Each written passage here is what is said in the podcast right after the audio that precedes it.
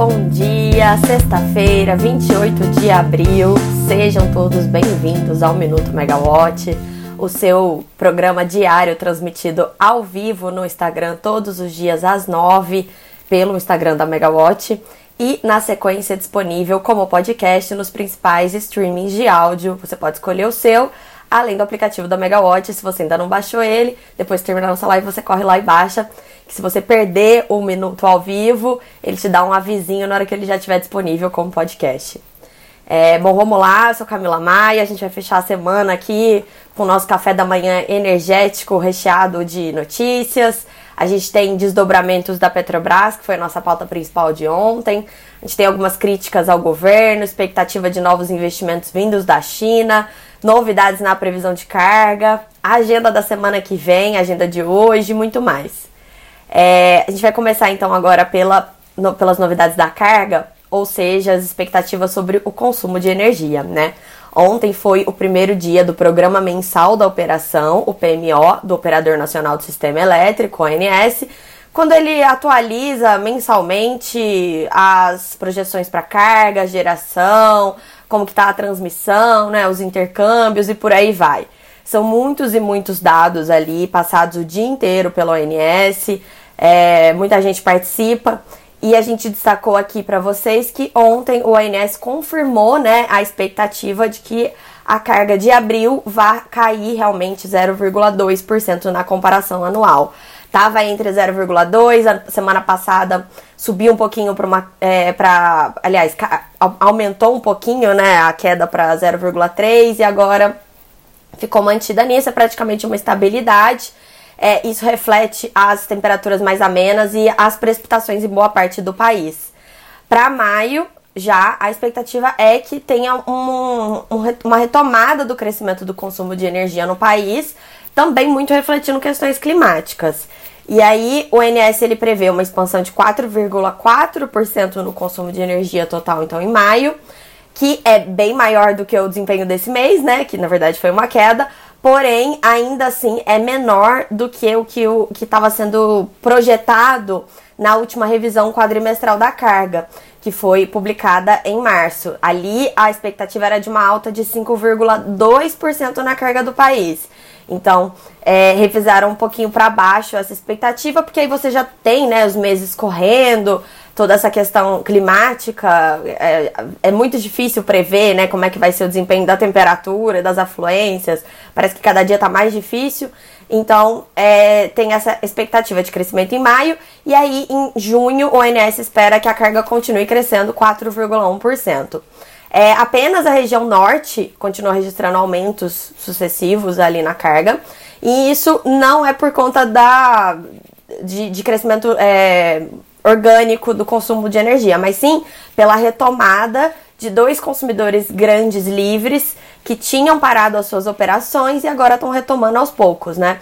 Então ainda tem um deles que ainda está retomando gradualmente, por isso que a gente ainda vai vendo esses aumentos graduais aí é, da carga no norte. Mas no resto dos do país, as expectativas ainda estão muito ancoradas assim em questões como temperatura e chuva. Não tem um sinal de reaquecimento da indústria, nenhum evento grande ainda que vá é, causar né, um, um, grande aquecimento da economia e com isso ajudar a, a subir a nossa carga. E é importante a gente acompanhar esses dados porque a princípio o planejamento do, do, de todo o setor ele é feito com base nas projeções oficiais de PIB e, e esses dados eles têm se mostrado sempre um pouco desconectados da realidade, infelizmente para mais, né? O desempenho tem sido sempre um pouquinho pior. É, a verdade é que a gente está com uma carga bem estagnada já faz 10 anos, ela está crescendo muito menos do que crescia antes. E, e isso é, reflete realmente problemas econômicos, motivos econômicos. Então a gente tem esses ciclos né, da economia e a carga vai acompanhando. E aí a gente tem essa questão da sobra de energia que vira um problema no setor. Apesar de a gente poder ter momentos que a hidrologia vá virar de ponta cabeça, ficar muito ruim, a gente acaba precisando acionar é, é, usinas antigas, poluentes e mais caras, né? Tem sempre essa, essa complexidade na, gestão do setor.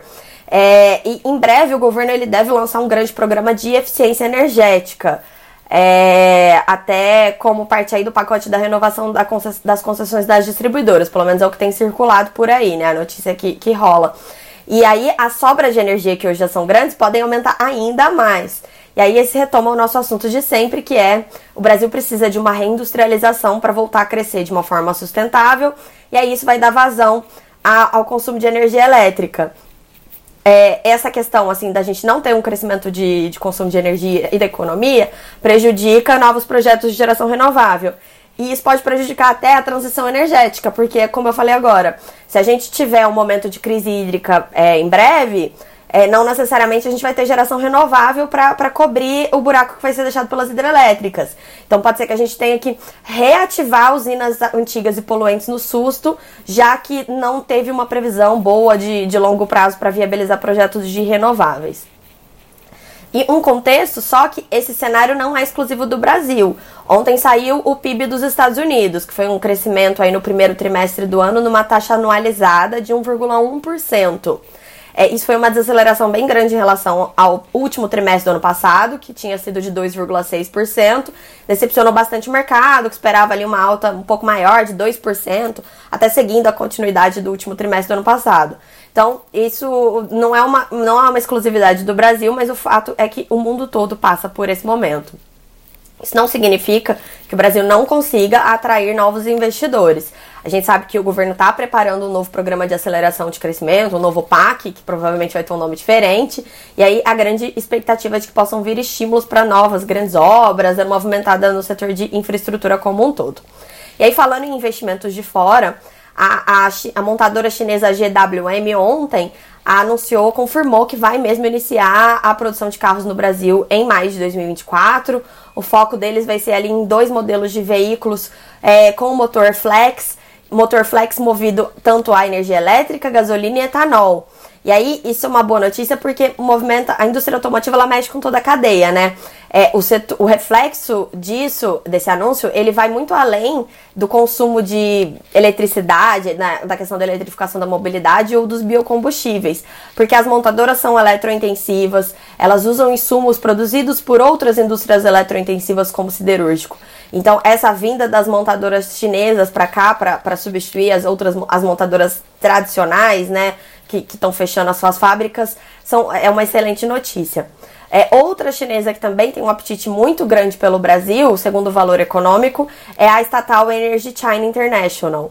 É, o valor ele informou hoje numa reportagem que, a, que essa empresa chinesa ela, te, ela pretende investir 10 bilhões de reais no Brasil nos próximos anos em transmissão e energia eólica.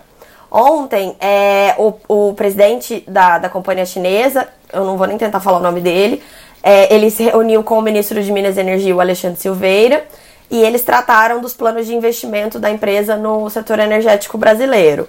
Esse encontro não estava na, na agenda do ministro na manhã de ontem, antes da nossa live, mas segundo a agenda é, é, publicada depois do encontro, é, ele contou com a presença de muitos executivos chineses, representantes do, do próprio Ministério de Minas e Energia em peso, e o tema, segundo a pasta, foi a produção de hidrogênio verde e energia renovável.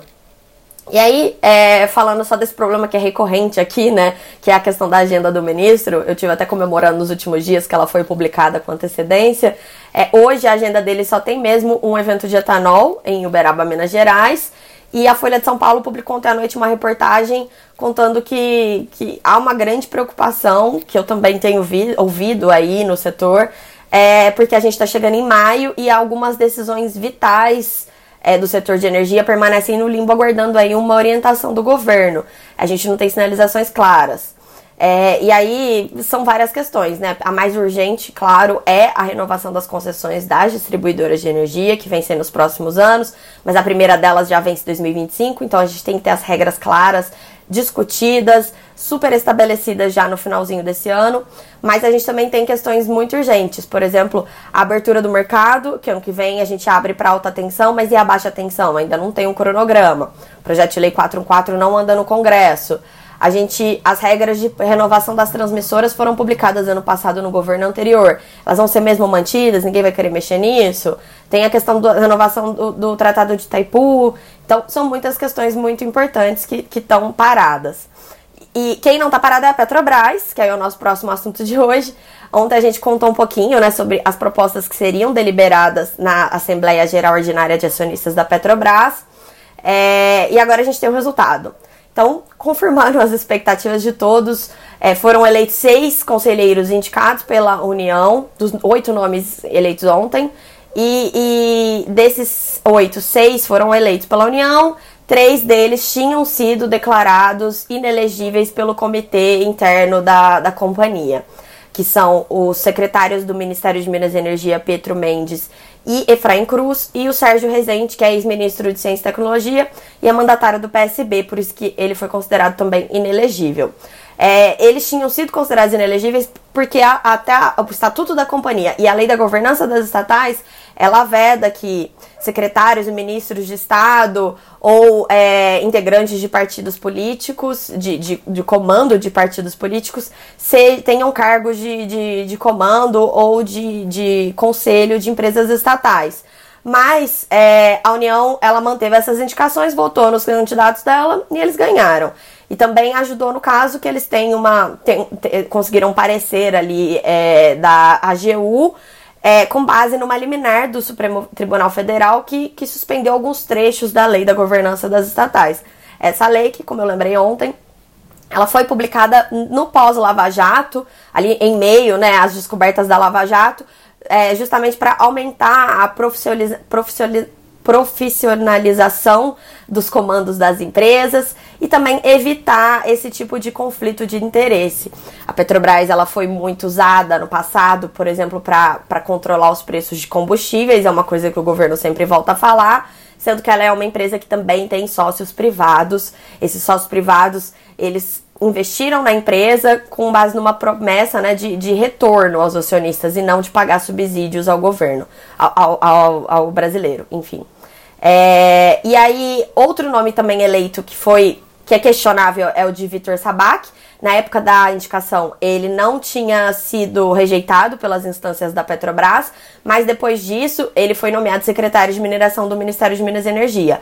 Então, hoje, o Ministério de Minas e Energia tem três conselheiros na Petrobras e o, o, o, aumenta as preocupações de interferência estatal, obviamente. E aí, no caso do Pietro Mendes, que foi eleito presidente do conselho da Petrobras, é, a situação é um pouco pior, assim, porque ele é secretário de petróleo, gás natural e biocombustíveis do Ministério.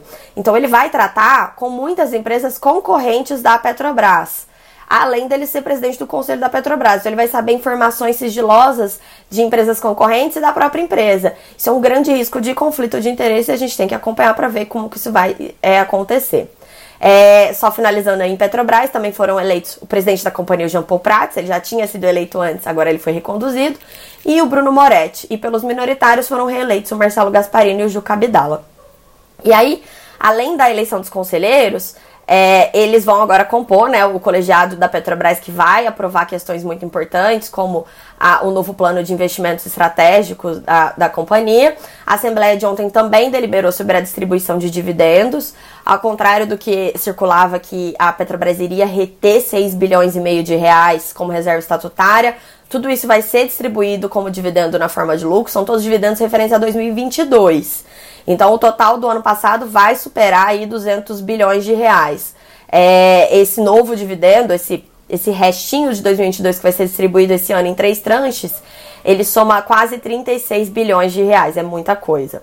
E, e aí, agora a gente tem que ver se para esse ano a nova gestão com o novo conselho conseguem revisar essa política de distribuição de dividendos que para a empresa poder reter dinheiro para investir em novas atividades. Já é, é já em, convergindo com os novos objetivos estratégicos, né? E também teve ontem a, na Assembleia outro ponto polêmico que era referente ao reajuste da remuneração dos administradores da empresa. É, a proposta original, ela subia o total global a ser pago aos administradores em 37% para 54,2 bilhões de reais, mas a União ali na hora ela mudou a proposta, fixou um valor menor são, então, o que foi aprovado, segundo o Globo, são 44,9 bilhões de reais, é um aumento de 13% com relação ao teto do ano passado. Indo agora, então, para a agenda de hoje da próxima semana, É, o ministro Alexandre Silveira ele não tem agenda na próxima semana. Hoje a única previsão mesmo é que ele participe dessa, desse evento de safra de etanol em Uberaba. E hoje o presidente Lula ele tem uma reunião à tarde com o presidente da Petrobras, Jean Paul Prats. É, a gente tem, vai ficar de olho nisso. E na próxima semana, a gente tem aquele feriadinho muito bom, né? Na segunda-feira, dia 1 de maio, mas também deve ter anúncios do governo, já que é 1 de maio. E já tá no radar aí do mercado o anúncio do novo salário mínimo. Isso tem efeitos em toda a economia, então, obviamente, tem efeitos também no setor de energia. A gente vai ficar de olho para ver o que mais que vai ser dito. E aí, na terça-feira, dia 2 de maio, é dia de reunião ordinária da ANEL contrariando as expectativas do mercado, a reunião da ANEL de terça não vai ter aquele processo referente ao problema urgente das geradoras renováveis, que querem é, devolver ou postergar o início da vigência da, da tarifa de, do, do contrato de uso do sistema de transmissão.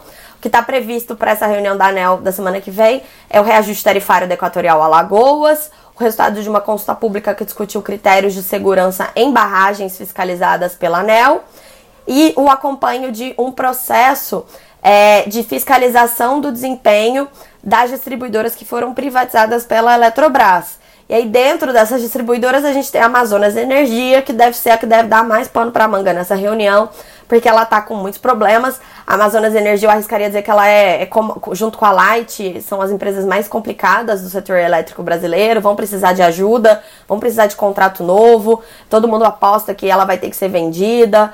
Então vamos ver o que, que, essa, o que, que esse acompanhamento ali, essa fiscalização da ANEL é, fala sobre isso na semana que vem. Mas o destaque da próxima semana mesmo tá por conta dos balanços do primeiro trimestre do ano. Essa semana a gente teve já um gostinho, a gente teve a Enel Energia, a VEG, a 3R, mas semana que vem a temporada de balanços vem com tudo. Então, terça-feira a gente tem CETEP, na quarta a gente tem Taísa, EDP e PetroRio, e aí na quinta o negócio aperta, porque a gente tem é, as empresas Auren, AS Brasil, Engie, Ômega, Eletrobras e Semig.